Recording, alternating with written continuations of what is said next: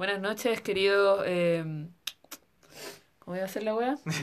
Querido público conocedor. Querido público conocedor, nuestras queridas voces inquietas, este es un nuevo podcast que hemos creado hoy con la caga que está afuera en nuestro país, Chile, llamado Voces Inquietas. Mi nombre es Josefa y estoy actualmente con mi hermana y con mi cuñado aquí que teníamos ganas de hablar y que otras personas no escucharan.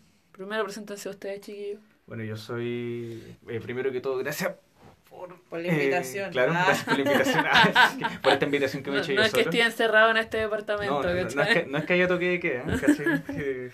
No, bueno, yo soy, eh, claro, me- ya me presentaron, soy administrador público, eh, Josefa, trabajadora social.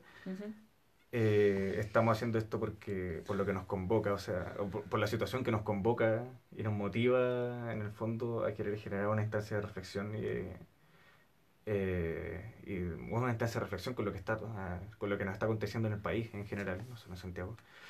Eh, bueno, y Eso, dale. dale, preséntate tú. Ah, ya. Más, bueno. más fuerte, Mi más no- fuerte. Ah, yo tengo que hablar más fuerte ya. Sí. Eh, bueno, mi, mi nombre es Lorena eh, Ibacache. Eh, soy profesora de lenguaje y bueno, hablaremos hoy día de lo que nos convoca el día de hoy. Obviamente yo voy a hablar de mi posición como profesora porque obvio hay que educar, pero hay que educar en el bien. Bueno, yo soy Josefa, trabajadora social.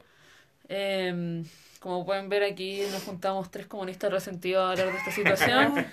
Tres comunistas resentidos de universidades públicas, toda igual de resentida. todo igual de resentidas. Sentía. Y bueno, desde toda la semana hemos venido hablando de este tema y con esta idea del podcast había surgido hace mucho tiempo, solamente que no se había podido concretar nunca y hoy día tenemos un excelente, excelente, excelente motivo para hablar y quejarnos y analizar la situación en esta perspectiva. Hicimos una pauta toda piñufla y estamos grabando esta situación toda piñufla porque Con es un- todo improvisado. Con un micrófono, celular piñufla. Con pero- un micrófono celular piñufla. Pero la, la situación nos acelera un poco. eh, teníamos que buscar, como bueno, como, como dijo Josefa, teníamos que buscar la estancia, la excusa para poder hacer las cosas. Qué mejor que casi un golpe de Estado. Qué mejor que casi un golpe de Estado en una guerra civil. Ojo, to- todavía no ocurre. Todavía no ocurre. Pero-. Piñera dijo que estábamos en una guerra. Piñera acaba de decir hace menos de 30 minutos que estábamos en, en una guerra. Sí, exactamente. Bueno, eh, para la gente quizás afuera o para la gente que vive bajo una roca, vamos a explicar un poco. No, pero espérate. Nosotros queríamos empezar este podcast principalmente haciendo alusión a la frase dicha en el 47, principalmente nacida de los movimientos raciales de la señorita Asad Shakurt, activista y líder del partido de las Panteras Negras, diciendo así. Nadie en el mundo, nadie en la historia ha conseguido nunca su libertad apelan- apelando al sentido moral de sus opresores. Con eso queremos partir eh, este podcast del día de hoy. El, quizás el primero y quién sabe, ojalá vengan más, pero todo depende. Ya. Si no estamos muertos mañana. Si no estamos muertos mañana, quizás grabemos si no más estamos cosas. desaparecidos. Si no estamos desaparecidos, quién sabe. A la Josefa le han puesto en su Twitter futura detenida desaparecida, así que en este mundo todo se espera. Exactamente. Bueno, como decíamos, para la gente que quizá ha vivido bajo una roca durante estos días o no tiene acceso a internet O se fueron de camping el fin o de se semana. fueron de camping el fin de semana, exactamente. Eh, queremos explicar un poco qué ha pasado durante esta semana.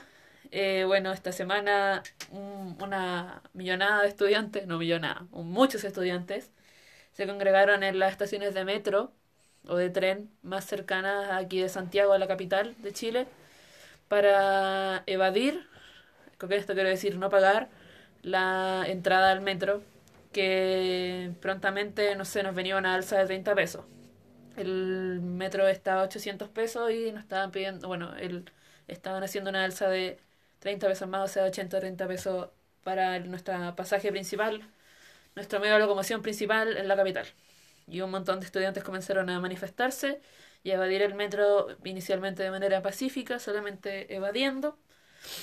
Esto comenzó el día lunes, el día martes seguía la situación, pero el metro de Santiago eh, optó por hacer entradas controladas a los metros, con más guardias del- de, su, de su empresa, y también cerrando algunas entradas, eh, etcétera. ¿Quién quiere seguir? Bueno, principalmente también mencionar antecedentes que, que sí son importantes no olvidar. eh, el- la situación que no solo se engloba al tema del alza de la tarifa del metro, eh, sino que tiene que ver también con situaciones sociales y económicas que Chile lleva arrastrando por más de 30 años, que tiene que ver con eh, una subida, claro, de la tarifa del metro, pero también que viene acompañada de una subida, eh, de- perdón, de un crecimiento del sueldo mínimo que no es eh, concorde con esta subida no solamente de la tarifa del metro, sino de la, eh, de la electricidad, de servicios básicos, El agua. eh, del agua, agua. por supuesto, también, y, y, bueno, principalmente de una suma de demandas que se vienen arrastrando por más de 30 años de un país que, como todos sabemos, y, y eso agregarle la cantidad de movimientos sociales que hemos tenido este año. ¿no? claro, que, o sea, al final es, es todo, bastante, o es- es- sea, es todo un conjunto al final, es, porque... todo, es toda una olla. Eh, Claro, por- de hecho, el último informe del Ministerio de Vivienda y Urbanismo se llamó la olla a presión. O sea, Claro. por algo ya, ya, ya, ya teníamos Ya teníamos un ambiente de esta manera desde, desde hace mucho tiempo en este país. Bueno, como decíamos, eh, los estudiantes comenzaron a evadir. Ya para el día viernes la situación era completamente incontrolable. Incontrolable. Eh, muchos estudiantes más comenzaron a evadir. eh, se unió más gente a la situación, no solo estudiantes, sino trabajadores, eh, universitarios, eh, también gente trabajadora normal que estaba por ahí por las calles comenzaron a evadir Tercera edad. tercera edad, con niños hasta incluso estuvieron metidos en esta situación y comenzaron a evadir y también comenzó una manifestación con un, toco, un toque más violento. Eh, comenzó la destrucción del mobiliario público, la destrucción también de, del metro interno y ya para el día viernes de la noche la situación ya era un caos, un Sí, caos claro. total. Cerraron todas las líneas de metro. eh, comenzó la destrucción del metro también a nivel incendiario. eh, barricadas en muchos focos de la capital, en Maipú, donde quedó la soberana cagada. la soberana Y a cagada. las 12 se declara el estado de emergencia. Y en la, a las, y en la noche ya el presidente, viendo todo el caos, declaró inicialmente el, no, la ley de... Le- Ley de seguridad del Estado. Ley de seguridad del Estado, eso quiere decir más que nada que todos los delitos cometidos en este periodo iban a tener una gravedad mucho mayor a nivel penal. Claro. Nada más que eso. Ya Piñera después eh, presi- terminar la reunión. decide terminar la reunión y creía que con eso iba a calmar la situación, pero no, nuevamente Piñera y bueno, la política chilena en sí le echó encima a la situación y quedó más la zorra. Empezaron a quemar más estaciones de metro, empezaron también saqueos a supermercados, saqueos a pequeñas farmacias, Teníamos un saldo, al menos hasta esa hora, de cuatro estaciones incendiadas. cuatro estaciones incendiadas exactamente. Eh, ya para la noche, eh, viendo todo el caos en la capital, eh, Piñera y bueno, todo el, todo el conglomerado político decidieron estado de emergencia. Y eso quiere decir que los militares salieron a la calle. Se limitan, por supuesto, ciertos derechos fundamentales, como el derecho a reunión, el derecho a libre tránsito. Ujú. Y bueno, ya para la. Bueno, en entre medio de la noche, eh, un saldo de heridos y de fallecidos Ujú. eh, entre las intervenciones de carabineros y de, y de militares. Y ya al final, al día siguiente, con la crecida, eh, o sea, hoy, O, o ayer, porque ya deben ser más de las 12, no, son las 11.20, no. El, el día de hoy eh, tuvimos nuevamente manifestaciones en las calles, tanto pacíficas como violentas. Y bueno, sí, esta es la situación en la que estamos hoy, con más de, ¿cuánto? ¿Ocho ciudades son las que tenemos en estado de emergencia? Ocho se fueron ciudadanos. uniendo las regiones, Se fueron uniendo, uniendo las regiones. eh, tenemos actualmente como ocho más o menos ciudades en, en estado de en emergencia. estado de emergencia, igual que Santiago. Y varias ciudades con toque de queda. Actual no solamente nosotros estamos con toque de queda hasta las 6 de la mañana, tengo entendido. Claro. Empezamos a la... Empezamos a las 7 Siete de la tarde. Valparaíso se suma al toque de queda a las eso de nueve de la... la noche. Val- Valparaíso se sumó ayer al toque de queda eso de las 1 de la mañana, avisando recién con 45 minutos de antelación. Y yo creo que con eso ya dimos un resumen bastante global de todo lo De que, lo que- Mm, hemos de todo lo que está pasando. Sí, cabros, no hay para dónde correr. Ahora quiero que ojalá cada uno cuente su experiencia respecto a lo que ha pasado. No sé quién quiere partir aquí. ¿Por dónde partimos? Capelane, tú. Yo creo que tú lo, yo creo que la de la Lore es la más impactante porque ella se quedó literalmente encerrada en Maipú. Estuvo, estuvo en el, Estuvo en el así, sitio de tiro. en en- el sitio de tiro, ahí en la, en la fosa de la guerrilla. Ya, dale, cuenta. Ah, bueno. Esto comenzó el día viernes, la- alrededor como a las 2 de la tarde, cuando yo estaba saliendo de bueno, hacer mis clases y obviamente decirle a mis, a mis bendiciones que fueran a evadir, fueran a evadir obviamente. ¿no? Pero bueno, eso de las 5 de la tarde, en realidad fue como a las 5 de la tarde, eh, salí de mi trabajo que estaba ubicado en Maipú y todo el peor sentido común del mundo porque le dije en ese momento un- a un compañero, un amigo de la vida, por favor juntémonos, veámonos y claro, me encontré con toda esa cagada. Qué buen día para. Qué, qué buen día Qué- para juntarnos. Qué buen día para juntarse con un Y amigo. obviamente lo llamé, él ya estaba en la plaza de Maipú y le dije, ya, pues ya que estás aquí, juntémonos. po". Ya, bueno, fuimos, nos quedamos un rato observando la situación, obviamente gritoneando, pero nunca lanzando piedras ni realizando ninguna amedrentación. Ah, bueno, una... Bueno, uno que- lenguaje. Uno que otro Claro. culiado ya. sí. Oye, está... ¿No? Uno que otro atado culiado. Uno que otro estaba culiado. Bueno, pues está bien y mal dicho, ambas están permitidas. Ah. Y, eh, y ya, entonces fuimos así, y ya voy a empezar a quedar la cagada. A que empezó a quedar la cagada referi- refiriéndome principalmente a que habían personas derechamente con toda la intención de ingresar al metro, haciendo fuerza con, con sus manos y cuerpos de las rejas, entonces obviamente los carabineros respondieron, los pajos culiados también respondieron. Todo, toda esa gente respondió y bueno, eh, obviamente empezó ahí a armarse la, el, el escenario dantesco. El, el escenario antes. La, la situación es que obviamente hubo mucha violencia de por medio, la, la, la, pero dentro de alguna forma yo me mostraba emocionante esta violencia porque decía, oye, qué bacán, igual que la gente Chile se le... despertó. Chile eh. despertó, o sea, se dieron La, cuenta la- que la frase. Chile despertó, o sea, de El- verdad el se logo dieron de cuenta, este- se dieron este cuenta de que no importa que la estemos cagando con todo esto de los servicios y todo, pero obviamente esto va a hacer que por favor empiecen a, a, a darse cuenta de que está quedando la cagada. Ya, y entonces cuando yo me intenté retirar de la plaza de Maipú, me encontré con un, con un cabo, con una muralla de pacos que rodeaba la plaza de Maipú, yo diciéndole amablemente, oiga, ¿sabe que Señor mi cabo, Paco. me quiero ir a mi casa con mi amigo porque la verdad nosotros no estamos haciendo nada? Y pucha, sabe que está lanzando lagrimógena y en cualquier momento me da la sensación de que empiezan a disparar y yo la verdad es que no quiero morir todavía. y, y bueno, y el caballero expresó Y que... nos reímos de esa wea. Y, y el caballero obviamente expresó que no, no era posible porque el, la, la zona estaba cerrada por estado de emergencia. Y yo, oiga, pero usted está consciente que acá hay como menores de edad, abuelitos, abuelitas, que estamos pasando toda esta situación. Y todos queremos irnos Y, para y las todos casas. queremos irnos para la casa, así no, no todos somos los que estamos como amedrentando la situación, así que por favor me deja salir. No, es que esa no es mi orden y e intenté por varios puntos. Y también estaba ahí mi papá huellándome que quería irme a buscar y yo le decía, papá, por favor, eh, no, no puedes entrar acá, si vienes si entras acá como que te van a asesinar. Y, bueno, y ahí está toda la creencia estos días de mis padres de que yo soy la comunista y que obviamente mi hermana que está acá es la pacifista. así como si hacemos una ronda de quién ha ido más mancho en su vida, ella me gana. así. Pero bueno. Bueno, yo ni siquiera voy a hablar que esta es la primera marcha que yo en mi vida alguna vez. No, pero- Soy el tipo más, cabro, el más fue- político. el cabro del escenario fue dantesco. O sea, yo me acuerdo de haberme encontrado con alumnas diciéndome, profe, que era agüita. Así yo como, gracias, mijita. Así como- Pero no, el escenario fue dantesco. O sea, no hay perdón para nadie.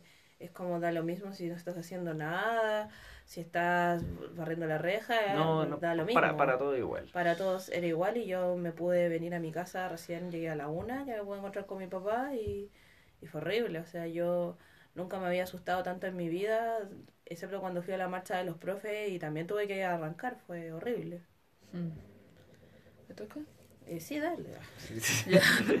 Yo el día viernes me encontraba, eh, como toda la niña buena que soy, en, en mi universidad. Ese día tenía prueba, así que fui a rendir mi prueba y fui también a mi, mi, mi ramo favorito de este año que se llama Educación Popular. Y el profe nos dejó, pero cargaditos para salir a dejar la cagá. La cagá. No, bueno, eh, tenía clase de la tarde hasta las 6 y mi profesora de mediación nos dijo que nos fuéramos para las casas que esta wea se iba a poner fire, fire.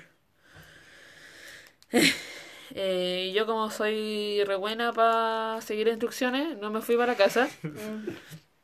Eh, me fui con unos compañeros caminando hasta el metro Santa Lucía. Eh, donde ahí mi compañera que mm, ella me dijo, sabéis que yo me voy a ir para mi casa y ese fue.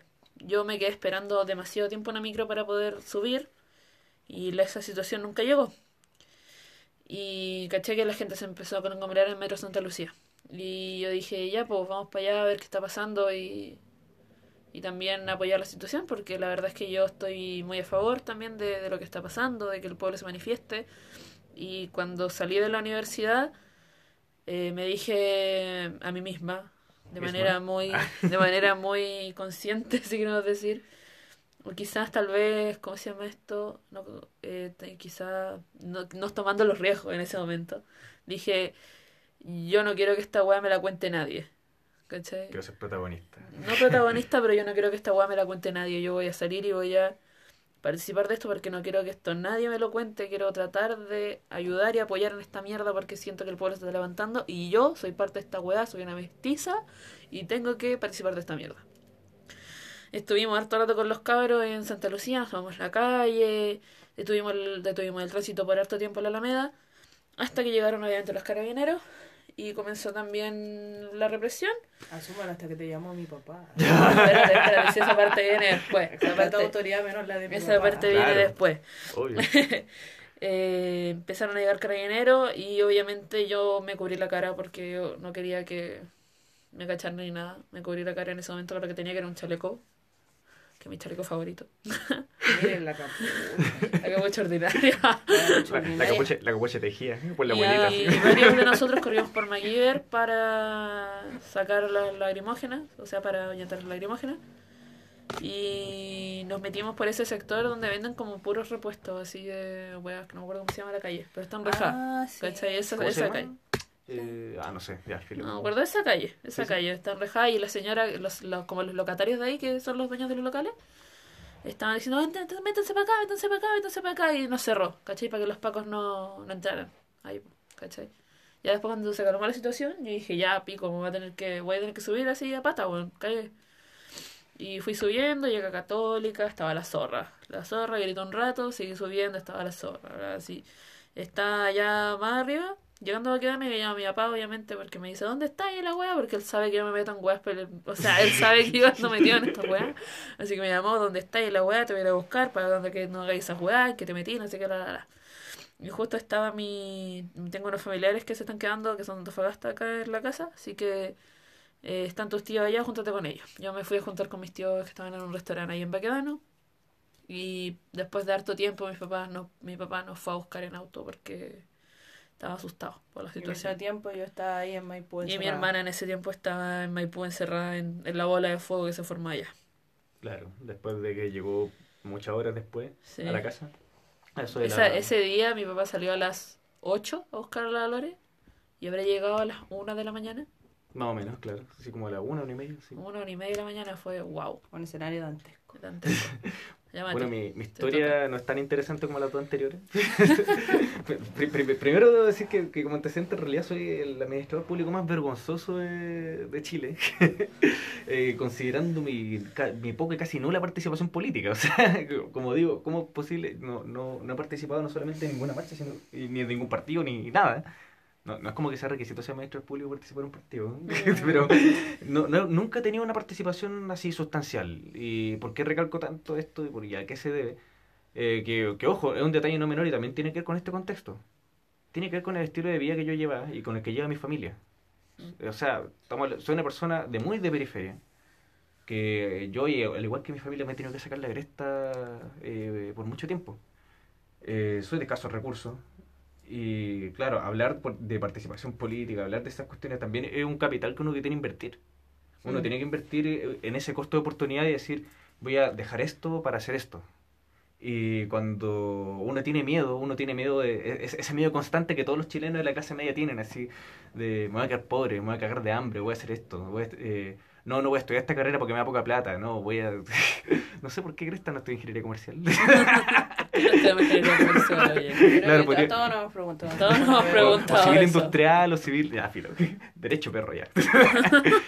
Entonces, para resumirlo, nunca tuve ese tipo de participación. Entonces, cuando yo salí de mi pega, ya, filo, yo creo que lo voy a decir, es importante, no, no tengo por qué andar escondiéndome.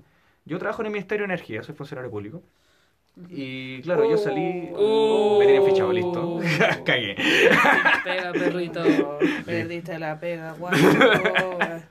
La cosa es que. Pucha, que se extraña Gastón y no vaya. Eh, La cosa es que salí de. mm, Claro, salí de moneda. Y empiezo a ver que, claro, empieza a quedar la cagada, empiezan a, a faltar las micros. Y. Y yo, claro, pues yo pensé que iba a ser como todos los años, que todos los años faltan. eh, veo mo- movilizaciones, veo estudiantes. Sí, veo- todos los veo- años acá en Santiago tenemos como un día más o menos así. Como que la queda, Como que como- queda la zorra, pero después que ya... cortan calle, Que salen cortan capuchas, entonces salen dije, sí. ya, me voy a voy a llegar a Providencia, voy a llegar a la casa de, de mi novia, de mi polola, y dije, ya. Eh, sigo caminando, dije voy a caminar porque entre la cagada y tener que estar con el metro, las micros llenas, todos me decían, no subáis, no tomes metro. Y claro, dije voy a caminar, no me va a hacer daño. Me tocó caminar por Santa Lucía, por Baquedano, por Los Leones, por Pedro del Libre. En todos esos lugares habían focos. Habían focos importantes de manifestaciones, de lacrimógenas, de, de Paco, de, de todo, de todo. Eh, en muchos momentos me tomé, eh, ¿cómo, cómo decirlo? Me quedé parado pensando y decía, debo estar ahí. Eh, no, no necesariamente lanzando piedra, no, no me confundan, ojo. No, No necesariamente... No Claro, sí, necesariamente. pero- Acá ninguno de nosotros tres, como dice Piñera, no es ningún violentista. ya. Pero- pero no sí. ningún. claro, o sea, No estamos armando la guerra. estamos saqueando supermercados. Pero, pero para ser más concreto, por ejemplo, en Santa Lucía había gente en los cerros, eh, en los cerros, en el cerro, En el cerro. y los pacos empezaron a subir. Y yo me cuestioné y dije, debo, hay gente ahí que no tiene nada que ver. Debo ayudar, debo, no sé, me, me- Yo me- creo que todos Claro, y todos nos cuestionamos esa cuestión. La cosa es que, eh, por, por eso digo que mi historia es súper fome, porque entre todo eso que vi, y que no fue mucho, llegué, llegué acá y, y listo, y esa fue mi No, historia. lo, más chistoso, lo más chistoso es que todos hemos soñado bueno, en ese momento que Chile se va a levantar y nunca pensamos que eso iba a pasar. No, Sí. no, es que, no es que nunca pensamos que iba a pasar. Yo creo que Siempre. Quisimos que pasara, pero nunca pensamos nunca, pe- verlo. nunca no, pe- nunca pensamos que se atrevería tanta gente a hacerlo. esa es la diferencia. Esa es la gran diferencia. Nunca pensamos que se iban a atrever todo y que iban a agarrar tanto vuelo, así como, Mm, como el tanto chucha. vuelo. Chucha, ¿cómo tanto vuelo. Tanto vuelo? Papá, Sí. bájame. Exactamente. Papá, bájame. Papá, bájame. Entonces, eh, Eh, yo creo que ahora deberíamos pasar a la pregunta de eh, ya haciendo de- como la primera pregunta, porque obvio, profe de lenguaje, yo soy la moderadora, ah, Tienen, tienes menos de cinco minutos. Ah. No, no, no, empecé. Yo, yo creo que tendríamos que hacernos la pregunta debido a todos los acontecimientos del día de hoy, hacernos la pregunta a cada uno de nosotros, eh, ¿será necesario el tanto vuelo que se agarró? Me refiero principalmente a que además de las protestas, los cacerolazos, que es un, una ma- manifestación bien latinoamericana, porque obviamente allá en Holanda te van a sacar sus cacerolas, ¿no? ¿Quién Ellos- sabe, po? ellos le pegan al auto, al Lamborghini. Claro, al, al yate ahí. Al no, yate no, Que no, no robe los Eh, si no le agregamos que dentro de las manifestaciones han agregado saqueos a supermercados, eh, pequeñas farmacias, eh, la quema de los metros, incluso se ha manifestado la línea, la, que las líneas 4 y 4B, principalmente 4A, 4A, 4A, B, C, D, Está ahí como sea, Piñera está inaugurando líneas Claro, que todavía ni, ni 4A, existen en proyecto. claro, 4A y, y la 4 no van a volver a funcionar en meses. Entonces, la pregunta de hoy día es, es la siguiente. eh, justi- ¿Hay justificación para tanta violencia? Pase. Sí, tía. Dejaron a la Julia, a la mafia solita. Ah, tráigala para acá, po. ¿Qué están jugando? Estamos jugando a la grabando. Ouija. A la Ouija. Estamos- Estamos grabando un podcast. invocando al espíritu de Allende.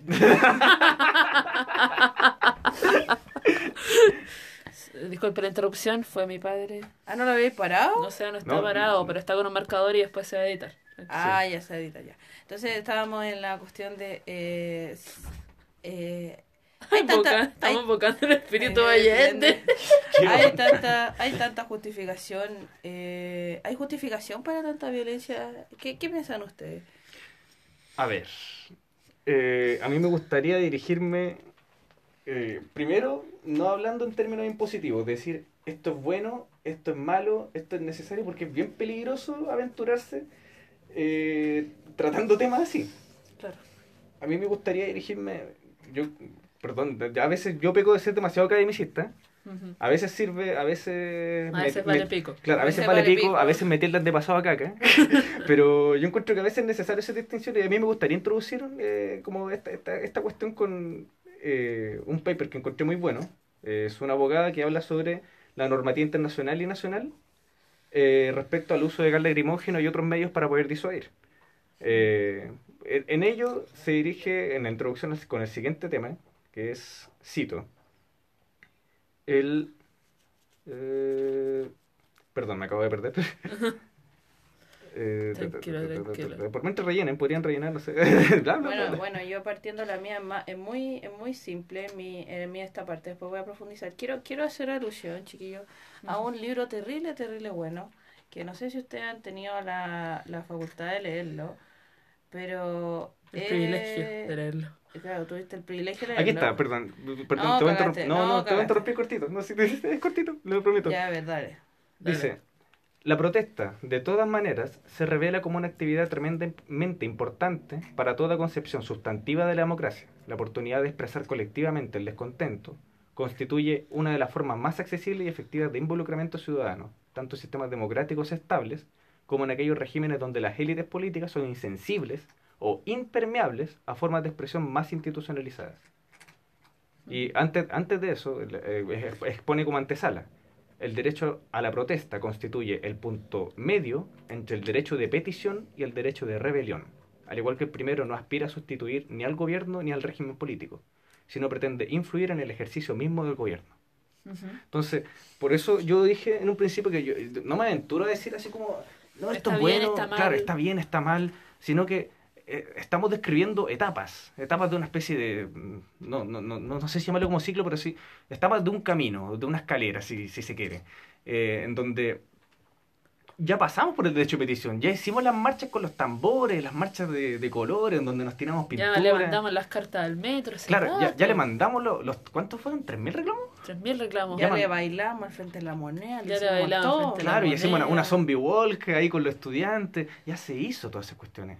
Entonces, Ya hemos agotado los recursos institucionales para resolver estas mierdas. claro, entonces la pregunta que queda es, el- en el Estado cuando yo tengo instituciones y por lo tanto tengo reglas de juego y esas reglas no funcionan, y yo como ciudadano, ¿qué debo hacer?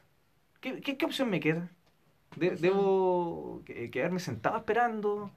Eh, ¿Tengo que sacar las molotov y quemarlo todo? No sé. Eh, Entonces, ahí ya ca- cae el del derecho de petición, ya se transforma en otro derecho, que es el derecho de protesta. Es decir, esto está mal. Esto está mal porque ya no me ampara el, Estado de Derecho. Ya no me ampara eh, una legislación. Entonces, ahí cae en todo esto. Cae en todo esto. O sea, más que nada entender que la violencia en sí como recurso eh, no es eh, no es bueno, así como moralmente hablando, no es bueno aplicar métodos violentos quizá.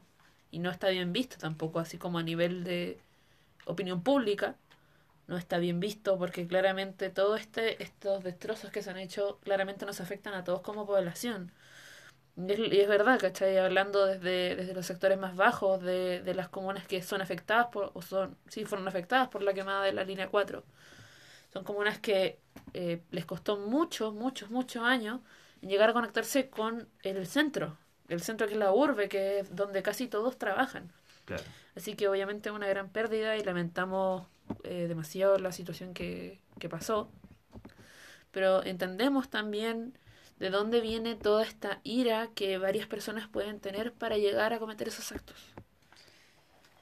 Tú, Lorena, eh, tenías pues- una frase que compartir, lo, lo, lo siento No, yo. es que especialmente, me- como ustedes ya saben, yo estudié las lenguas, obviamente, y a mí me hace cuando, cuando recuerdo que el día viernes estábamos hablando con una amiga, una amiga muy cercana, eh, y ella también estudió lengua, y principalmente queríamos hacer alusión a un libro que les iba a comentar, que bueno, antes de que Matías me intubiera. Eh, no, pero un libro que ustedes, ustedes han tenido la, la posibilidad. Esta, esto, este hecho que está pasando ahora en Chile me recuerda mucho un libro de hace muchos siglos atrás, ya por el siglo XV, por ahí, siglo, siglo XV, siglo XVI, eh, fue en Tobejuna. ¿Tan viejo lo- Fuente son súper viejos de López de Vega, ahí un, un lolito, cuando, Ah, cuando, claro, cuando claro, López de Lope de Vega Vega. era un lolito. No sé si ustedes saben de lo que habla Fuente Ovejuna. No. O No sea, creo Mira, esa wea. yo lo ubico, pero así como leerlo. ¿Han no, escuchado nunca- la frase ¿quién lo hizo? Fuente Ovejuna. Ovejuna. O sea, claro, No. eso, conozco, conozco Ya, bueno, eso, yo les voy a contar más o menos. Ya, miren, Fuente Ovejuna eh, no es una persona, es, un, es una obra dramática que tiene como, tiene como antecedente que genera los primeros personajes que se llaman colectivos dentro de las obras de teatro. Entonces, Fuente Ovejuna es la primera representación que se tiene como de un pueblo dentro de una obra. Y bueno, lo que pasó en Fuente Ovejuna es que a una loca la violaron. Así a una loca la violaron. Y el, el prometido del loco, eh, de la loca, perdón, le dio tanto horror esto, que fue donde los reyes católicos en, en ese tiempo, porque Fuente Ovejuna es un pueblo real que está cerca de Cataluña, Ah, sí. y dice así, oye, ¿saben qué? Me violaron a mi mina, así que en, en aquellos A tiempos... mí, mina. Me imaginé una española Claro, hablando así como me violaron a Me la han loca. violado a mi doncella. Eh. me han violado a mi doncella. Así que, por favor, eh, haga algo. Así como, sos so rey, sos reina, haga algo. Como-. Ya, el tema es que él dijo así como, no, ¿sabéis qué? Tu, tu guacha, así como seguramente debió haber hecho algo para que la violara, así que no vamos a hacer nada. Entonces este loco fue a Fuente Ovejuna y Fuente Ovejuna todos le tenían mucho, mucho amor a esa familia que se iba a casar, entonces fue como, no, pues no podemos dejar esto así, así que, que dice Fuente Ovejuna como que se revela contra el pueblo, así contra los reyes. Pero es súper cuático porque eh, López de Vega hace alusión a esta, a esta lectura que se hace a Fuente Ovejuna y dice así. Si hacemos un análisis profundo, revela una propuesta arraigada en la tradición del pueblo soberano, capaz de desafiar a todos los poderes institucionales y vencedores con la fuerza de un arma tan ancestral como pacífica, la solidaridad. Porque en realidad si uno revisa Fuente Ovejuna, Fuente Ovejuna el hecho más violento que llegaron a hacer fue que ellos evidentemente ejercieron un acto de tortura frente a un juez, que fue el juez que supuestamente iba a arreglar la situación y no arregló nada. Pero nunca lo mataron, sino que ellos nunca ejercieron un acto violento en sí mismo, sino que todo el pueblo se solidariza para, para ejercer la justicia frente a esta persona. Y aquí yo quiero hacer alusión a lo siguiente cuando nosotros revisamos como la propuesta, todos los análisis, todas las encuestas que se hicieron respecto a Chile, la mayoría de los chilenos vivíamos como, entre comillas, bien, entre comillas, como que la Dentro mayoría de lo está que se podía. dentro de lo que se podía, todos estábamos bien. Dentro de lo que aguantamos, Y, soportamos. y aquí, y aquí yo quiero hacer alusión a la tesis elemental que hace Fuente Ovejuna en que el pueblo no se propone cambiar el sistema social, sino que se propone a realizar la justicia. Entonces yo creo que eso es lo que principalmente me recuerda mucho a Fuente Ovejuna, que efectivamente yo creo que varios de nosotros sí tenemos nuestros temas con la con cambiar el sistema social en Chile y que sí o no nos ha traído uno que otro problemita, pero lo que está info- lo que está principalmente impulsado también y lo que ha impulsado yo creo que la violencia entre comillas eh, es este como búsqueda de justicia por nuestras propias manos. Porque a mí cuando Mm. veo estos actos, incluso me pasó ya con un familiar, que cuando yo llegué a mi casa ese día, eh, cuando yo llegué a mi casa ese No día, eh, uno, un, un familiar me dijo, no, pero si eso es violento, es vandalismo. Yo le decía, oiga, pero para mí eso no es violencia ni vandalismo, eso es rabia. Todo lo que está haciendo la gente ahora es rabia acumulada, que ha intentado manifestarse de cambiar un sistema social, pero lo que estamos viviendo ahora es la olla que explotó y es efectivamente lo que, lo que le pasó a Fuente Ovejuna, que fue buscar la justicia por sus propias manos y eso es lo que están haciendo. ¿Sabes que me parece súper certero que trate eh, como eh, ese aporte como literario? ¿No? Y ten, ten en cuenta que Fuente Ovejuna es una comedia. Es que, es que eso... Qué chistoso. Ja, qué chiste. Oye, pero me llama, me llama la atención algo. Eh, Tú dices que es el primer colectivo que aparece en Es el uno teatro. de los primeros personajes que se considera colectivo. O sea, es como la primera vez que dicen que... Bueno, antiguamente estaba el tema de los coros griegos, Es pero el primer personaje como colectivo, así como de un pueblo. Antes el, el coro se principal, principalmente se hacía el rol como de narrar, Reforzaba Pero, ideas. Claro, reforzaba sí. una idea, pero acá como que lo que hace es un personaje, es una cosa con identidad que ejerce acciones. Es que un detalle no menor, por eso Claro. me, me parece interesante. pues. Eh, Entonces cuando hablan de quién lo hizo, esa frase de quién lo hizo Fuente Ovejuna, eh, haciendo alusión a la búsqueda de la justicia, a la eterna búsqueda de la justicia que ejercen los pueblos frente a, esta, a estas figuras de poder. Y acá la pregunta será que- ¿quién será Fuente Ovejuna aquí en No, Chile? acá todos somos Fuente Ovejuna. Es que a, a mí Sí, me- pues que puede ser, es que muchos muchos medios se han esforzado quizá en, bueno, no, no muchos, creo que he escuchado de algunos periodistas que se han esforzado en distinguir a los violentistas de las personas que se manifiestan de manera pacífica, ¿cachai? Entonces, que, sí, pues ¿quién es Fuente Ovejuna? Son estos manifestantes pacíficos con ollas en las calles, que igualmente son reprimidos y detenidos por carabineros, eso cabe destacar. Claro. Cabe destacar que los pacos de mierda, es- disculpen, están, están reprimiendo a quien chucha se les pasó por el camino, ¿cachai? Y después vamos a hacer un análisis respecto a los pacos de mierda, pero vamos a seguir. Pero ves, por eso te digo, yo creo que el momento crucial que yo pondría en esto es que la gente está buscando la justicia por sus propias manos. Entonces al final, ¿cómo la buscamos? ¿Saben qué? Me han robado por tantos años, me ha costado tantos años mantener que no me cuesta nada en realidad ir a saquear el súper y hacer que me devuelvan todo lo que me han quitado. Esto yo creo que no es una... O sea, no es gente aprovechándose de la situación. Es gente viendo que el sistema se desestabilizó y por lo tanto como el sistema está desestabilizado yo voy a hacer que me devuelva todo lo que me debe todo lo que me debe Eso me recuerda Todas las mucho, balas se van a devolver. eso me recuerda mucho y una eso frase. me recuerda a que eh, eso me recuerda a que nosotros aunque no queramos aunque tengamos sistemas de ley aunque tengamos todo un sistema jurídico complejo no vamos a dejar de lado el, el primer código civil más hermoso que se nos ha ocurrido ¿Por qué? ¿Porque le hizo bello? El ojo, no, el ojo, el más viejo que bello, el ojo por ojo y diente por diente, eso no se te va a olvidar nunca. Ojo por ojo, diente por diente. O, o los actuales, como, ¿cómo dicen así como sangre por sangre, guatón Claro, baile? sangre, Claro. sangre, guatón baile. Porque al final eso es lo que la gente está haciendo. Sí, Tantos po. años que le han sacado, yo creo que la yo creo que la mayoría de nosotros, nosotros si tuviéramos los cojones para ir a sacar cosas lo haríamos. Pero ojo, ojo. Y cuando ojo, hemos tenido la oportunidad lo hemos hecho. ojo, Vos que, Eh, Francis, eh, vos que en los supermercados, weón. ojo. Bueno, no te reines el chicle en el No te reines el chicle. Pero ojo, es que hay un trasfondo detrás de eso también. Ah, Y ese trasfondo es eh, lo que estaba mencionando en un principio. Pues, de hecho, por eso partí como partí. Porque es no está funcionando la institucionalidad. Entonces, ¿qué me queda? Me queda el método de justicia más primitivo, que es el que estábamos, que, que es el que tú mencionas, pues. Y ese método de justicia más primitivo es el ojo por ojo, diente por diente, que, pucha, sin ir en, en más... eh, bueno, voy, voy a aportar con una, con una experiencia un poco personal, pero hace poco me llamó mi hermano, me llamó mi familia diciendo que cerca de su barrio estaba pasando gente encapuchada y que estaban saqueando casas. estaban Ciudad saqueando- satélite de Maipú, cabro. Claro. Ciudad satélite de Maipú.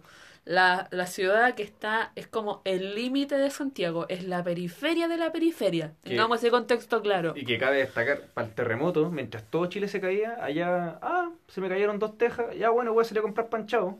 Y, y el agua seguía. Todo y- normal. y todo normal. Todo normal. Entonces, es una ciudad que históricamente, desde que nació, hace 30, 40 años, eh, siempre se ha caracterizado por ser muy tranquila. Un sector como Ser una casi- burbuja. es, de hecho, Ciudad Satélite es la burbuja. Y toparme con esa noticia para mí fue impactante. Fue impactante que me dijeran, eh, cabro, los carabineros no están, se fueron todos para el lado porque está quemándose un. De- También vamos a hablar de eso más rato. porque se está quemando un supermercado. Entonces, la ciudad está completa anarquía y la gente está saliendo a la calle con palos. A defenderse. Con palos. Defenderse de, de hueones malintencionados que están allá metiéndose a las casas, robando weá.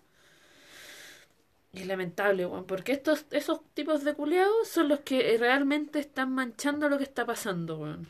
Y ahí es donde yo, ojo, Y ellos no son fuentes de Juan. Ellos no son fuente de pero, pero te das cuenta que es una distinción. Primero empezamos a hablar de, de- de una suerte. Pero es que en realidad si lo pensáis, fue- es súper conveniente. po. O sea, claro, ah, vamos para allá porque el súper se está quemando. Sí, pues. Ya, uy, y todos hemos cachado que varias, varias, varios videos han salido donde evidentemente son ellos los que provocan los incendios. Entonces, ¿qué mejor? ¿A qué, Ah. paréntesis, ¿a qué te refieres con ¿A eso? qué te referimos? Lo- los pacos, por los milicos son los Ah. que están provocando los incendios, ¿cachai? Y han salido videos que se, eso se observa evidentemente, o sea, yo Ya, no veo pero- forma pero de destacar- eso. po. Pero acaba de destacar que esos no son todos los No, focos de no incendio que todos han los habido. incendios, ¿ah? No, claro. no son todos los focos Que de los, incendio. que los Pero yo los digo, claro, están- Claro, llevemos todas las patrullas para allá, dejando el sector vacío, para que así estos hueones puedan hacer de las suyas, dejemos sí, a la gente a la distinto. deriva, para que si la misma gente pida después que esta gente, que los pacos regresen. Eso es muy distinto. De hecho, eso fue la razón por la cual se quemaron muchas estaciones de metro y muchos supermercados No, y, y acuérdate que el viernes, el viernes la gente quedó a la deriva por horas. Horas y horas de la noche a la deriva. Entonces, ahí donde uno se pregunta, ¿dónde están los más de 7.000, 8.000, 9.000 efectivos de Fuerzas Armadas y Carabineros que supuestamente de, de Están Piñera protegiendo al pueblo. Claro, la pregunta es, ¿están protegiendo o están reprimiendo? Esa, esa es la gran Esa es la pregunta. gran pregunta. La- esa, esa es la gran pregunta. O sea, un, si, si, ¿A si han estado por pregunta? horas... Yo que tenía tanto paco alrededor que no me dejaba salir, me sentí protegida el viernes ni cagando. Loco, sí. Acá, eh, acá nosotros estamos en, en Providencia, sector cuico a cagar. Cuico a cagar, ¿cachai? Estamos en la burbuja ni- aquí. Estamos en otra burbuja acá en Providencia. Y ni acá no hemos sentido seguros, porque la verdad es que los sonidos que se escuchan de afuera, que pasen las patrullas cada rato, toda esta Que weá, tengan acuartelado el cortanera. que tengan acuartelado al Costanera Center, obviamente porque no quieren, pero no nos da seguridad, ¿cachai? Nos da seguridad que estos locos estén dando atribuciones que en realidad no tienen, ¿cachai? Y si lo piensas, igual es, es todo en un ámbito de conveniencia, porque claro, cuando, cuando empiezan a salir todos estos hueones, cuando empiezan a salir como toda esta gente que es como más malintencionada, que tiene esta gana como de hacer desmanes supuestamente, porque igual debemos hacer alusión a que esa gente igual no se levantó ese día pensando, no se levantó naciendo, no empezó su vida diciendo, saben que yo nací para crear desmanes. Sino Muy, que muy, muy Rousseau tu comentario. Muy Muy- ruso, muy, contrato social, el hombre bueno por naturaleza. Es que claro, porque igual, es que igual uno lo mira, claro, como que se centra en que, ay, que los vándalos, que, ay, que aprovechado, que la cuestión, pero nadie se pregunta por qué. Fí- Fíjate bien, igual es cuático pensar que en cada foco de Chile tiene como sus propios vándalos. Raro, ¿no? Después vamos a hablar de los medios de comunicación. Tranquilo. Como que cada foco de Chile hay su propio vándalo. O sea, la cuestión fue en Santiago, después se tiró a todas las otras ciudades de Santiago y, uh, Vándalos todos Unidos. to- todos tienen sus vándalos para que todas esas regiones se Confedera- generen Confederación de Vándalos Claro. Unidos. Para, Claro. para que todas esas, y que pareciera ser que los vándalos ahora son como un movimiento, porque Entonces- la weá está en todo Chile. Hay que hacer una. eh, y ahí donde eh, se debe hacer una distinción eh, bien importante. Acá está entremezclado el tema y siempre va a estar viciado. eh, si- siempre va a estar viciada la información que tenemos, tanto de lo que sale en la tele como lo que nosotros grabamos en los celulares y la gente graba desde sus balcones, de las casas, departamentos. Eh, eh, ¿Qué es lo que está mezclado aquí? Está mezclado un poco el tema de gente que, sí, efectivamente, no son pacos y no tienen nada que ver y son gente oportunista que está dejando la caga. Y también está mezclado el tema de que, por ejemplo, hace poquito veníamos de manifestación en Plaza Ñuñoa. Sí, nosotros Como- hoy día asistimos a Plaza Ñuñoa y fue hermoso, weón. La raja. La gente llevó a sus familias, llevó, llevó niños. Yo, Fue hermoso. yo tenía cualquier miedo de que la gente llevara a sus niños y no, no, la verdad. Mm. eh, incluso después de que regresamos con el toque de queda, la gente seguía ahí, no se fue, se sentaron, cantaron el himno nacional, fue re- realmente emotivo. Mm. Eh, entonces, mi pregunta ahí, cuando yo estaba sentado viendo que el toque de queda ya quedaba un minuto para el toque de queda, la gente seguía ahí sentada y no se iba, mi pregunta era, ¿cómo los van a sacar de, con qué excusa los van a sacar de ahí? Porque ese es el tema, carabineros y el, el gobierno tiene que tener una excusa para poder movilizar a una concentración de gente que se está manifestando de manera pacífica. ¿Cómo los quitas de ahí? Mm. Y ahí entra el arte de la guerra. Entra, entra ese... ¿Cómo se llama ese chino culiao que Sun? Tzu. Sun Sun Tzu. Tzu. Per- per- Ese, per- weón. perdón mi chino, yo no... Sun Tzu. eh, mi hija... oh, ah, no, pero el- ¿cómo se llama? Claro, y ahí entra ese hermoso arte de la guerra que Carabineros eh, y Fuerza Armada acá en Chile es experto en ocupar en su propio pueblo, no afuera, ni con los propios delincuentes. Eh, Claro, es generar la excusa para que la gente se vaya de ahí. Y de repente de la nada se empieza a quemar una automotora, se empiezan a armar barricadas. Eh, voy, voy a, voy a recalcar bien esta cuestión. No estoy diciendo que para todos los eventos hayan carabineros infiltrados, PD infiltrados. Sí, No, porque y- creemos y que eso, es como muy conspiranoico igual. Sí, por Es supuesto. es como que hay poco infiltrado en todo. No. Pero, pero lo que, lo que sí Obviamente buenos locos en es que acá hay una mezcolanza que nunca vamos a poder distinguir y nunca vamos a poder saber en la historia. Así, aunque pasen 200 años después y queden los libros y digan sí, hay evidencia, nunca lo vamos a poder saber así como tampoco tenemos evidencia de cosas como por ejemplo la cocaína negra en la dictadura, en los 80, ese tipo, ese, Mm. todo ese tipo, esos mitos y estas cuestiones que quedaron como mitos po. Pinochet metió la cocaína a las poblaciones. Claro que Pinochet metió la cocaína a las poblaciones. Se quedaron como mitos, son cosas que están en el boca a boca, pero nunca vamos a poder saber, y acá ocurre lo mismo. Mm. Entonces, eh, es un tema no menor. Claro. Claro, claro. Bueno, en fin. Eh, ¿Justificamos la violencia? No. No la justificamos. Pero Pero entendemos, entendemos. entendemos y analizamos críticamente por qué se está produciendo y también con qué intenciones muchas personas también lo están Ejerciendo. ejerciendo. Al final es como una olla a presión. Es- es- yo creo que si tuviéramos que caracterizarla, más que justificarla, es, eh, es un síntoma. Es un síntoma de una sociedad que es es un síntoma de una Es sociedad. un Violentada. síntoma de la capital indignada. Es, Claro. una, es un síntoma de una sociedad violentada que responde de la misma forma a sus, a sus agresores. Recordemos, de hecho, que las mayores tasas de violencia. Eh, eh, ¿A qué llamarán tasas de violencia? Me, me- me preguntaron. ¿Cuántos golpes da cada uno? Claro, eh, claro, ¿cuántos combos da? No, hombre, vamos, especifiquemos. Eh, violencia contra la mujer, violaciones. Eh, tasas de delincuencia en USC, la- las estadísticas que entrega en el fondo eh, Carabineros, van a decir, "Ah, eh, pero, organismos internacionales también, estadísticas de la CEPAL, y en el fondo que superan la violencia que hay en el Medio Oriente. La violencia de Latinoamérica tiene por lejos eh, tasas mayores que la del Medio Oriente y uno no le entra en la cabeza. Y en Oriente tienen bombas. Claro, y uno, y ve en la, en la tele así como eh, esa caricatura del tipo gritando ¡Ah, la, la, la, la! con la, con la K-47 en la mano Pero es que y que eso- es que- gringos. Pero es que por eso eso es lo importante de ver una sociedad que está asintomatizada. O sea, como bien habíamos empezado de si justificamos la violencia, no, no es que no es que partimos todos los movimientos violentándonos, o sea, no es que partimos las marchas en la vida, las empezamos con capucha, o y, no, y no todas las violencias sea, son iguales. Ese es no- otro tema. Y, y yo digo, ya, ok, yo también he ido a marcha, yo también he dicho sin capucha, yo también he dicho, ¿sabéis que mejor va? en Yo me he serio?". encapuchado, la, sorry. la verdad, la Pero verdad nunca es le he tirado piedra a ningún paco. La verdad es que es pajero, sí. Pero igual uno lo mira y dice, pucha, ¿sabéis que en realidad lo hemos intentado por tantos medios con cartitas, bailando, marchando, haciendo tal, tanta lecera que sabéis que a veces igual da gusto que hay un hueón tirando una piedra porque sabéis que si no te van a escuchar eh, gritándole a piedrazos te van a escuchar. Se, se produce lo que esta, esta anomia al final. Esta, Y yo lo digo que a mí me afecta el metro porque yo trabajo bien lejos de mi, de mi hogar y uso el metro todos los Todos días. ocupamos el todos metro, ocupamos el ¿cachai? metro. Todo, cualquier trabajador ocupa el metro. El punto es que igual se entiende por qué la situación pasó como pasó, ¿cachai?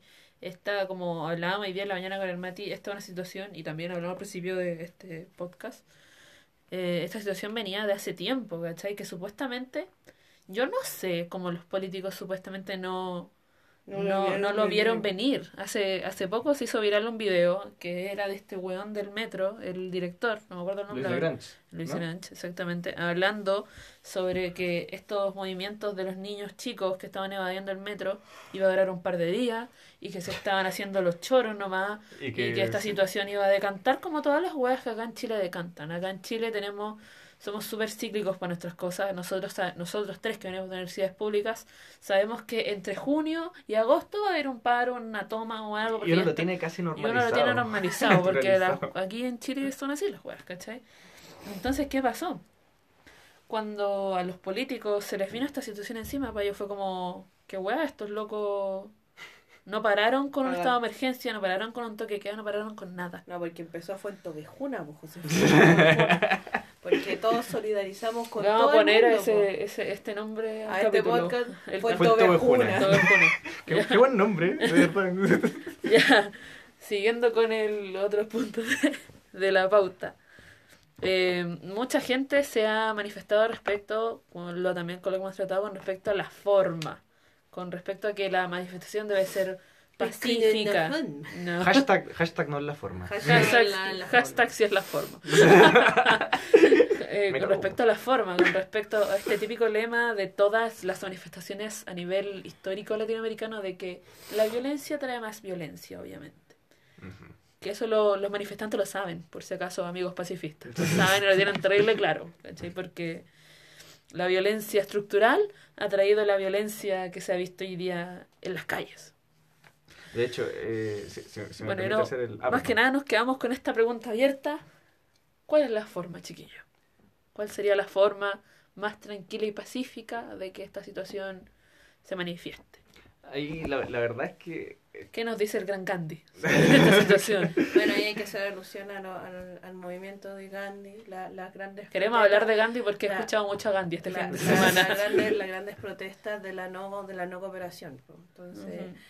Bueno, ahí hay que hacer el ámbito histórico que a grandes rasgos fue que Gandhi llegaron los ingleses a coloniar y este weón dijo, ¿saben qué? Eh, miren, métanse a mi país como ustedes quieran. A los ingleses le dijeron, métanse, hagan la guay que quieran, pero mi pueblo no va a cooperar. O sea, usted le va a decir a mi pueblo, haga esto, mi pueblo no lo va a hacer, y el pueblo se quedó ahí. Y yo no soy inglés, Y- y, y- yo no, no voy a cooperar con ustedes. Claro, y yo no soy inglés, yo no voy a cooperar con ustedes, pero no les voy a hacer nada, o sea, no les voy a impedir la entrada porque el- el- la tierra es de todo y todas esas cosas que decía Gandhi. Todas esas cosas hippie. Todas esas cosas que decía Gandhi. ¿Y qué, ¿Y qué le pasó al pobre Gandhi? Lo echaron, Echaron cagando. echaron cagando. Esa, esa es la parte que no te cuentan los Claro, los esa, es la, románticos. esa es la parte que no te cuentan los románticos pacifistas de que no, Gandhi pudo sobrevivir y miren sus fotos de Como si protesta. hubiera ganado la weá y Gandhi no miren, ganó. miren sus protestas ahí, O sea, el weón ganó un pueblo. Ganó un pueblo. Ganó un pueblo. Pero Ganó Gandhi no ganó. Gandhi murió. sin- Esperando que el Tíbet fuera liberado. El- mezclaste dos cuestiones. Además, te dos cuestiones. Bueno, Pero, oh, no, pero el Tíbet también es un buen ejemplo. el Tíbet también es un buen ejemplo. Pero el, el pobre hombre, perdón, se murió esperando Mezclaste que... la historia. que- Claro, perdón, mezclé la historia. Puta, es que soy profe de lenguaje, ¿no? Pero bueno, el weón se murió esperando que liberaran a su pueblo, que los ingleses se fueran. Y déjenme decirles, chiquillos, hasta el día de hoy los ingleses están allá. Entonces, yo creo que ahí podemos deducir dos cosas. La primera, Y en el Tíbet también. y en el Tíbet también. No, en el Tíbet hasta el día de hoy, si no, no se libera el Tíbet. Hashtag Tíbet liberen el. Tíbet. Hasta que liberen el Tíbet. Eh, no, eh, ahí podemos deducir dos cosas. Primero, que como repertorio de acción, de, de acción política, de acción pública, tiene un costo alto, Mm. altísimo. Que, que eso quiere decir que me voy a demorar años en, en poder tener una respuesta efectiva. Eh, segundo, que nadie me va a garantizar que yo voy a tener esa respuesta. Porque, Mm. claro, una cosa es que me, que me demore años y otra cosa es que, ¿sabes qué? No la voy a tener nunca. Porque, ojo, esto ocurrió en la India, primero porque era la primera vez que alguien se manifestaba y iba a decir, eh, en vez de sacar la espada, en vez de sacar el rifle, el fusil, el arco y la flecha que sacaron durante toda la historia de la humanidad, Mm. por primera vez alguien se paró y dijo, eh, no, no sé que no voy a cooperar y no voy a luchar contigo. Entonces, obviamente que eso te descoloca, po, porque es un nuevo paradigma. Claro. Ahora, el problema, eh, y es eh, nuevamente el tema del arte de la guerra. Las estrategias repetidas una y otra vez. Jugar la misma pieza de ajedrez. ¿Es conveniente? No. Y eso, fue, y eso, es, lo que, ha pa- y eso es lo que ha pasado. Y eso es lo que ha pasado en la historia. Cada vez que se ha vuelto a intentar esa cuestión, a- a veces ha resultado, a veces no, porque depende de contextos culturales, históricos. Y además del líder, Gandhi era un líder. Y no tenemos líder. un Gandhi, ojalá tuviéramos un Gandhi. Alfredo Esfera. no, ese buen. Alfredo O sea, Esfera a la si lo calle. pensáis- o sea, si lo pensáis... lo- Alfredo Esfera 2022. O sea, si lo pensáis, los, los movimientos de no violencia de, de Gandhi, la, la no conformidad, eh, se basaba en el principio principalmente de la resistencia pacífica y la desobediencia civil. Mm. Igual la gente últimamente hemos visto desobediencia civil. De hecho, la O sea, evasión es una desobediencia La, civil. la evasión incluso empezó, podríamos decir, como un movimiento no violento. Como una, podríamos decir que esto empezó como una resistencia Y pacífica. para que diga que es delito. Que Ah, es y delito. para que diga que Esto el no delito está es tipificado. hue- hueveo. Hueveo. Esto no está tipificado en el Código Penal, entonces sí, de hecho, podríamos decir que parte como eso. Entonces, claro, la, no se puede extrapolar el tema de Gandhi y la no violencia a todos los contextos. Nos encantaría, por su... a mí me encantaría. Me encantaría que esto se hubiera dado como Gandhi, pero... Sí, y lo Es otro... que, Ah, sí. es que es importante decir que se inició un poquito así, pues, porque Sí, los, pues. los chiquillos dijeron ya, no vamos, no vamos a evadir. Yo que recuerde, yo estuve ahí evadiendo. ah, Yo evadí en Rondizón y en Loero, en todas las sí. En yo no toda la red. recuerdo- Yo no recuerdo ver a estudiantes eh, golpeando a otra gente. Ah. Incluso la gente que se oponía ya se gritaban un poquito, pero eso. Claro, los estudiantes no estaban sacando Pero el los estudiantes no estaban así a ni el mano, XS a- Market. claro, a mano armada. Es más, la gente le aplaudía a los estudiantes. Entonces, al final... Eh... perdón, tenemos una... Esperen un poco, cabrón. Ya. Y ahora sí, que la grabación solamente da para una hora. Claro, entonces, Y ya hablamos, ya estábamos casi llegando a la hora. Dimos la lata por dos horas. No.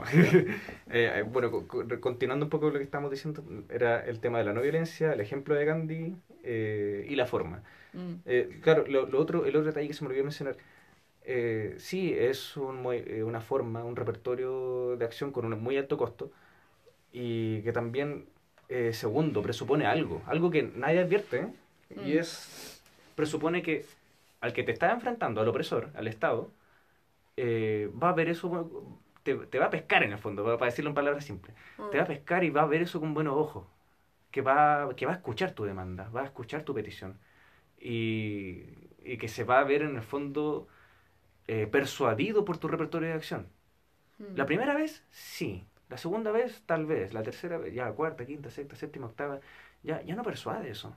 Ya, ya no, no solo no te persuade, así como también el movimiento genera un aprendizaje. El Estado, el gobierno, y el- por, lo- por ende, la policía y las Fuerzas Armadas también genera un aprendizaje. Entonces, cuando ya ve la... Y nuevamente tomamos el ejemplo de, de, de esta gente que se reúne pacíficamente, como en Ñuñoa. Ya cuando la gente se, pone- se reúne pacíficamente, se toma las manos, abraza y canta, canta con bayá. todo, re- El todo pueblo unido unido. jamás será vencido. El pueblo unido jamás será vencido. Cuando está ahí en esa parada ya, el Estado ya sabe cómo reaccionar a eso. El Mm. gobierno ya sabe cómo reaccionar a eso y, te manda en el fondo una, una disuasión. Ujú. Entonces, eh, la, la- la- pregunta es, ¿puede seguir, ¿podemos seguir ocupando las mismas piezas de ajedrez para crear estrategia? No es bueno. Tenemos que buscar, si, pues, si, si a alguien no le gusta, por ejemplo, la vía violenta, a mí no me gusta, lo digo, eh, tenemos que buscar vías pacíficas, sí, pero nuevas, Mm. Nuevas, nuevas de acuerdo al vías. contexto. Ujú. Claro, nuevas vías. Sí, pues exactamente. Entonces, eh, la conclusión final a esto, tío, es como, es la forma, yo, yo soy la postura de como es. Y Claro. Exactamente, esa fue la conclusión que llegamos hoy día a nuestra sobremesa. Es la forma o no es la forma, solamente es, simplemente es la, es la que hay en este instante y creo que ya ponernos moralistas, que muchas personas están cayendo en un moralismo eh, hasta sin sentido incluso, eh, con respecto a los hechos que están pasando y la situación afuera ya está y ya está la zorra y está la cagada y... Y nadie lo quiere, no, no es como, por, por eso digo, yo no lo quiero, yo, Nadie lo quiere, mm, el pueblo tampoco, el pueblo está angustiado, el pueblo está con... yo también con- quiero ir a mi pega mañana. El pueblo está con... se- y hablo desde, desde mis padres, mis, mis ambos padres vivieron dictadura, vivieron toda esa situación que pasó en el 73 y para ellos abrir esta, esta herida ha sido súper complejo, súper difícil, ha sido también un, un choque importante para, para sus vidas y recordar un montón de cosas que ellos ya querían olvidar. Así que es nomás. es nomás. El punto siguiente eh, que queremos hablar es respecto a las acciones que ha tomado nuestra clase política en estos días, partiendo por eh, el estado de, de sitio y la sacada de los milicos a la calle y toda la seguida de acciones hueonas que se han pegado. Partiendo primero con que nuestro presidente, el señor Piñera, nuestro generador de memes por excelencia, todos conocen a Piñera por sus memes. el punto inicial es que Don Piñi, cuando declaró la ley de. Se me fue el nombre. La ley de seguridad del Estado. Estado, después de eso se fue a comer pizza, el weón. Se fue a comer Claro. pizza con su nieto porque aquí no está nada pasando, no es que Chile está ardiendo en llamas, no. Y, y ojo, y claro, una característica muy latinoamericana, somos una región eh, está muy cargada de simbolismo. Mm. Entonces, ver que está la cagada en tu país y ver a tu presidente comiendo pizza con su nieto no Fue- es buena señal. Fue una, fue una onza benzina para todos. Claro, fue- exacto. Entonces, no, no, es, no es buena señal. Entonces, No, una buena señal de un buen líder, claramente. Y además, cabe destacar que el gobierno, yo creo que el gobierno obviamente no se vio venir esta situación, porque primero, las primeras manifestaciones de evasiones no se las tomaron tan así, uy, tan en serio pensaron en que se iban a cesar. Y además, eh, cuando quedó la cagada el día viernes, se demoraron seis horas. Seis en convocarse para dar algún aviso, informe, lo que sea. Seis horas en actuar. Seis horas en que Santiago se estuvo quemando. Quemando literalmente. Entonces, ¿qué, qué estamos hablando? ¿Cachai? Queremos un gobierno resolutivo. Piñera dice que es un excelente líder. Se fue, fue a hablar afuera de lo bacán que él era como líder y que tenía Chile puta en dos patas, ¿cachai? Súper bien caminando. y ahora tenemos el mundo al revés. Tenemos el mundo al revés. Con, con el gobierno de Venezuela diciendo, eh, como preocupado, así como, chilenos están bien. Sí, pues, Están violando sus derechos humanos. El mismo como- Maduro está preocupado, el mismo Maduro, preocupado de los derechos humanos que se viven aquí en Chile. ¿Cachai? El mundo al revés, estamos al mundo al revés. Ya, como decíamos, eh, ¿qué acciones, o qué opinan ustedes respecto a las acciones políticas que se han tomado en estos días? Pucha, lamentablemente, eh, yo, yo, yo creo que tengo que explicarlo ya con... No puedo irme en, en academicismo ya. Eh, palabras simples. Pésimo, pésimo liderazgo. Pésimo. No puedes enfrentar situaciones así eh, reprimiendo. No puedes eh, enfrentar dificultades de esta manera eh, en donde se requiere negociación inmediata. Así, Mm. inmediata. Se requiere también eh, calmar las aguas. Se requiere, sí. eh, se requiere la intervención de policía, lamentablemente, sí. Ahora, ¿hasta qué punto? Es el otro tema también, es el otro tema. Se requiere que disparemos lacrimógenas eh, a quemarropa. Ese, ese es el otro tema, porque también es como, eh, no, decretamos estado de emergencia, no decretamos est- estado de emergencia. Ese también es un tema. Eh, bueno, principalmente, eh, también el tema de la carga simbólica, que se- se- sigo en la misma línea de, lo- de la carga simbólica, de esta suerte de bromas, de una semana de bromas y de frases que hemos recibido de, de todo un gabinete de ministros nefasto. Entre ellos la ministra Hood de Transporte, el ministro Fontaine de Economía, la Rain de Hacienda, eh, todos y cada uno con su número. Se han pegado su frase acuática. Claro, entonces no estamos hablando solamente de que el presidente, que el presidente es toda una clase política, que no solamente se resume a la derecha, sino que tiene un antecedente con la izquierda, Mm.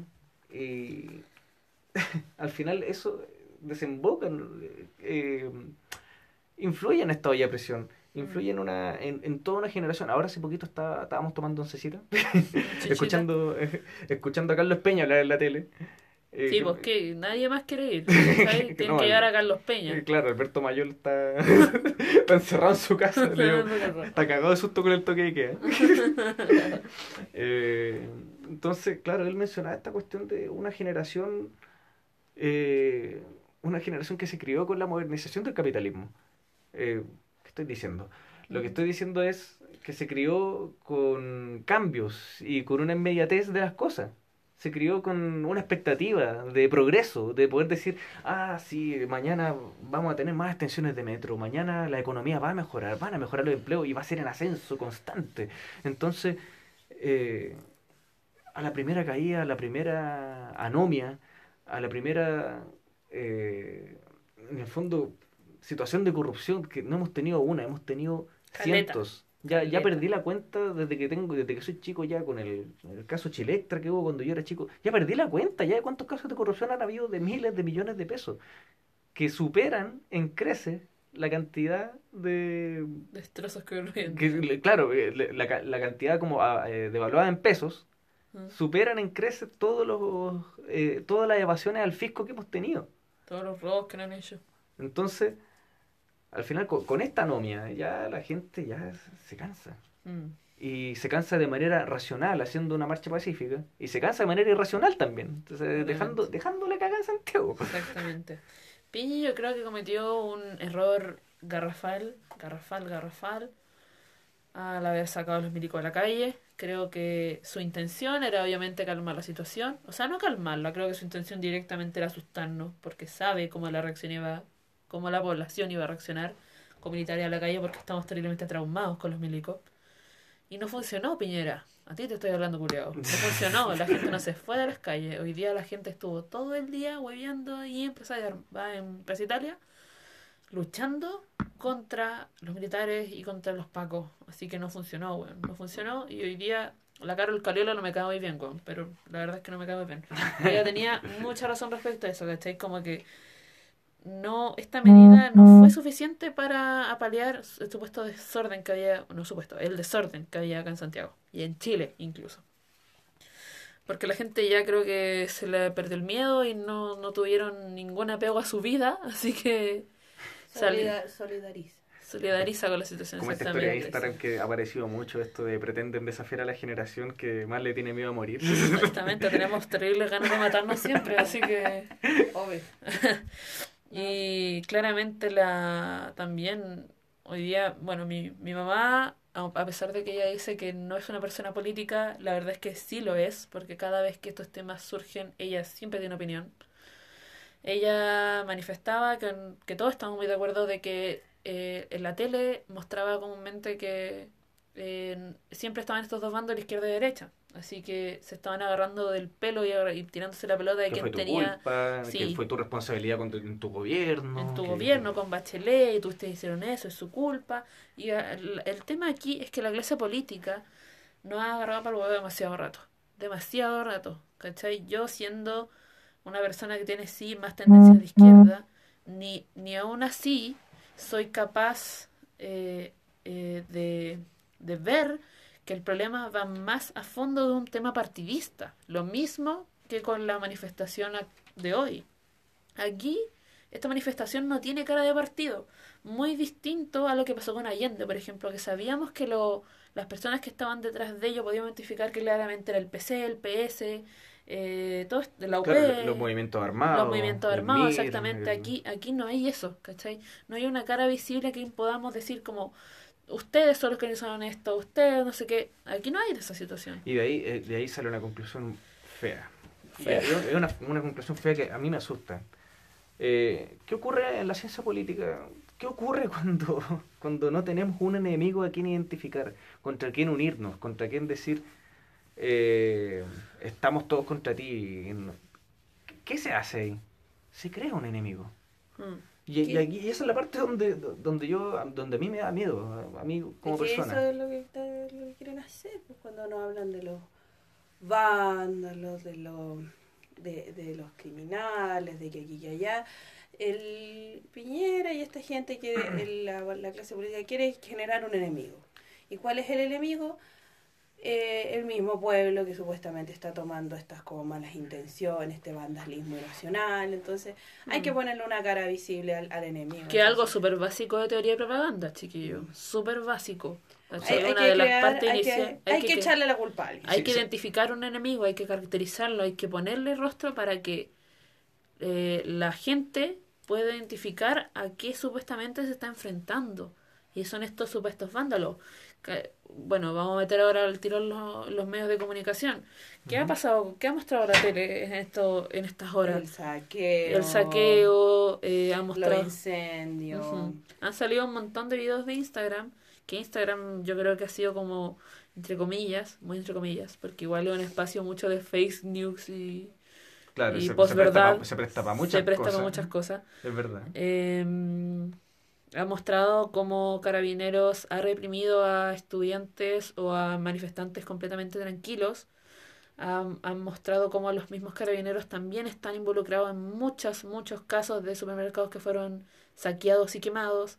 Ha mostrado cómo los milicos también están apoyando estas situaciones de saqueo y de quemas de supermercados, de localidades.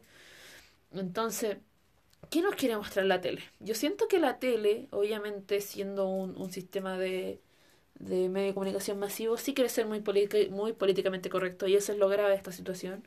Y por eso muchos odiamos a la gente que es muy políticamente correcta porque se agarran de donde les cae nomás. po. Quieren mostrar que hay vándalos, que hay más destrozos y a, la- y a su vez re- destacar que también hay manifestantes pacíficos, pero no muestran mucho esos manifestantes pacíficos, ¿cachai? Solamente muestran cómo la gente está con, con las ollas en la, en la calle, pero no muestran cómo se han llevado los pacos detenidos a gente con ollas en la calle, o cómo le han pegado, o cómo han reprimido con, las, con los gases lacrimógenos de gente que no está molestando ciertamente el, el espacio público. A mí me sorprendió la respuesta fría y totalmente eh, Desinteresada. desinteresada, por así decirlo, de Chadwick, hablando sobre, una, un- lo, lo interpelaron así de, de manera súper directa, con respecto a los carabineros y Fuerzas Armadas de Civil, que de las cuales eh, le dijo así, cara de palo, "Ah, hay videos en Instagram, hay videos en las redes sociales, hay videos en esto, Eh, ¿qué opinas sobre esa cuestión? No, están funcionando eh, con plena identificación y los que no eh, tienen que ver con servicios de inteligencia, que no es el caso, es como, ya, y, y, y. ¿Y fuente Arial 12, weón? ¿Cómo, cómo me Entonces, ¿qué es lo que vi? ¿Qué es lo que vimos todos? Y, y hay un tema que, ahí, bueno, yo, yo tengo la fe, y espero de- que, que no perder la fe con esto, que a diferencia de lo que hemos vivido hace 40 años atrás, eh, un poco los medios de comunicación y la, y- y la tecnología ha estado un poquito de nuestro lado. Eh, sí, es verdad, nos ha ayudado bastante. Eh, pero también le ha ayudado bastante a ellos también. Hace poco también, el, caleta. la noche anterior, nos enteramos también por las mismas redes sociales que nos estaban bloqueando los pases. Los TNE, los, los, los pases escolares estaban siendo bloqueados de manera aleatoria. Nuestras tarjetas con beneficio de, de, de pase a los metros y a las micros estaban siendo bloqueados de manera aleatoria. Completamente aleatoria. Entonces, al final, eh, ese, ese es el tema. Eh, hay un aprendizaje por parte del gobierno, hay un aprendizaje por parte del, del pueblo y de los movimientos sociales. Eh, esto no es una dictadura 2.0, no es el golpe 2.0, no es, es más que eso. Mm. Eh, porque estamos viviendo otra cosa, sin cabeza, sin movimientos sociales, perdón, sin dirigentes sociales. Bueno, Eh, y, y sin más... es otra versión.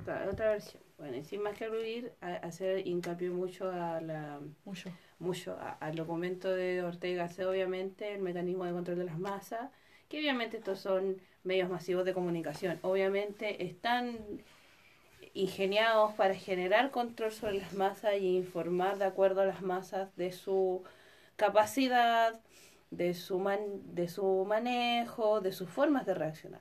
Entonces no hay que olvidar las teorías básicas de la comunicación. O sea, Claro. si tienes un medio de comunicación de masa es porque de alguna forma vienes a, a generar otra un control sobre las masas. Nunca nunca olvidar eso, así que es obvio que los medios de comunicación masiva Hasta nosotros estamos controlando Claro. tu mente con este podcast. claro, nunca nunca van a estar en favor del pueblo ni tampoco van a ser neutrales, o sea, teoría de análisis del discurso básico, pues chiquillos. Ella, todos Hay un- eso. De- Obvio, todos en- cachamos entre eso. este tema y el tema anterior, perdón, lo venía Bueno, buscando. pero Ah. Pero ya, pues si hacemos un podcast de dos horas, nadie lo va a escuchar entero. Pues, ya. Ya, Yo pues, creo que yo lo escucharía. Ya, pero tú, pues tú que eres ociosa. Hay gente que lo pone de fondo y mientras está hablando de la cosa, no sé si. No, yo soy fiel al poder de síntesis. Ah, la economía del lenguaje. Al, al principio economía del lenguaje. está bien, está bien.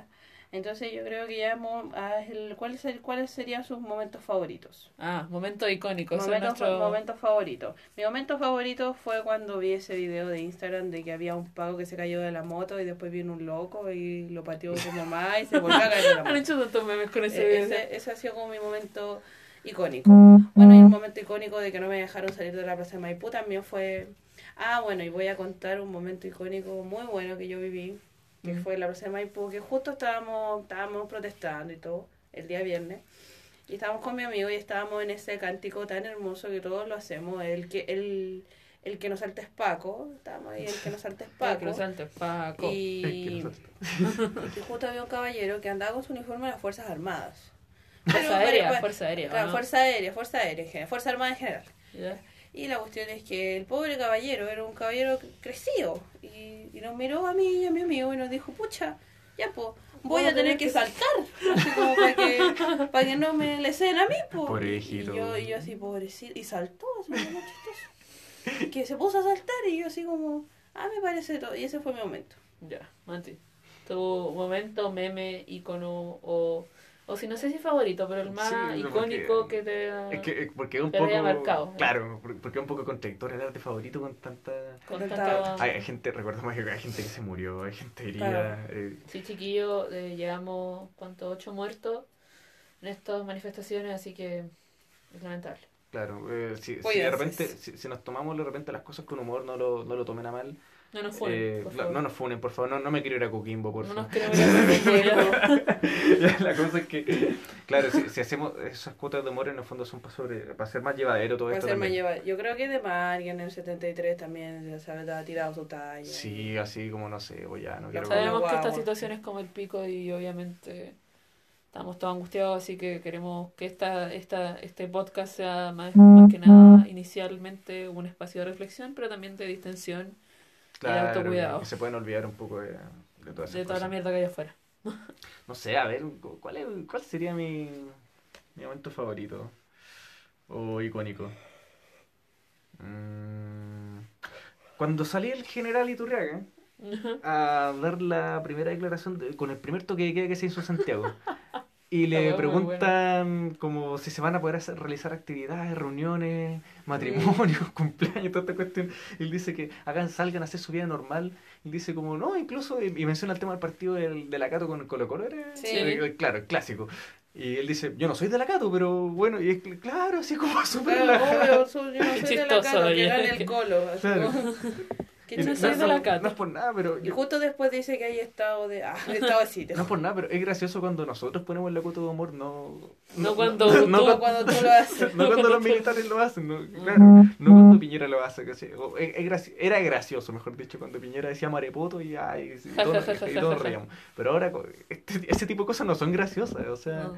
eh, quedarnos sin una red de metro, eh, que, que- quedarnos todo Santiago y esté lleno de milico, y que esté la cagada, y después que buen diga eso, para mí que fue como muy agridulce, de verdad, que yo quedé muy para cagar. Claro, fue como jaja. Ja, ja. Entonces, Y tu momento icónico, José, para que vayamos terminando. Mi momento icónico favorito, eh, creo que fue la. Porque el, el primer el, el primer herido que se hizo viral fue una cabra que recibió un balazo de perdigón en Estación Central. Que fue herida como en la pierna, algo así.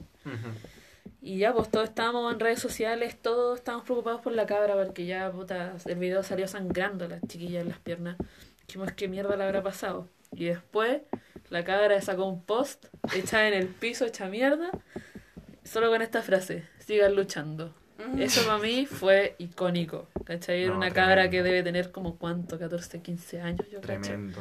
Tremendo, ¿cachai? Y la gran mayoría de...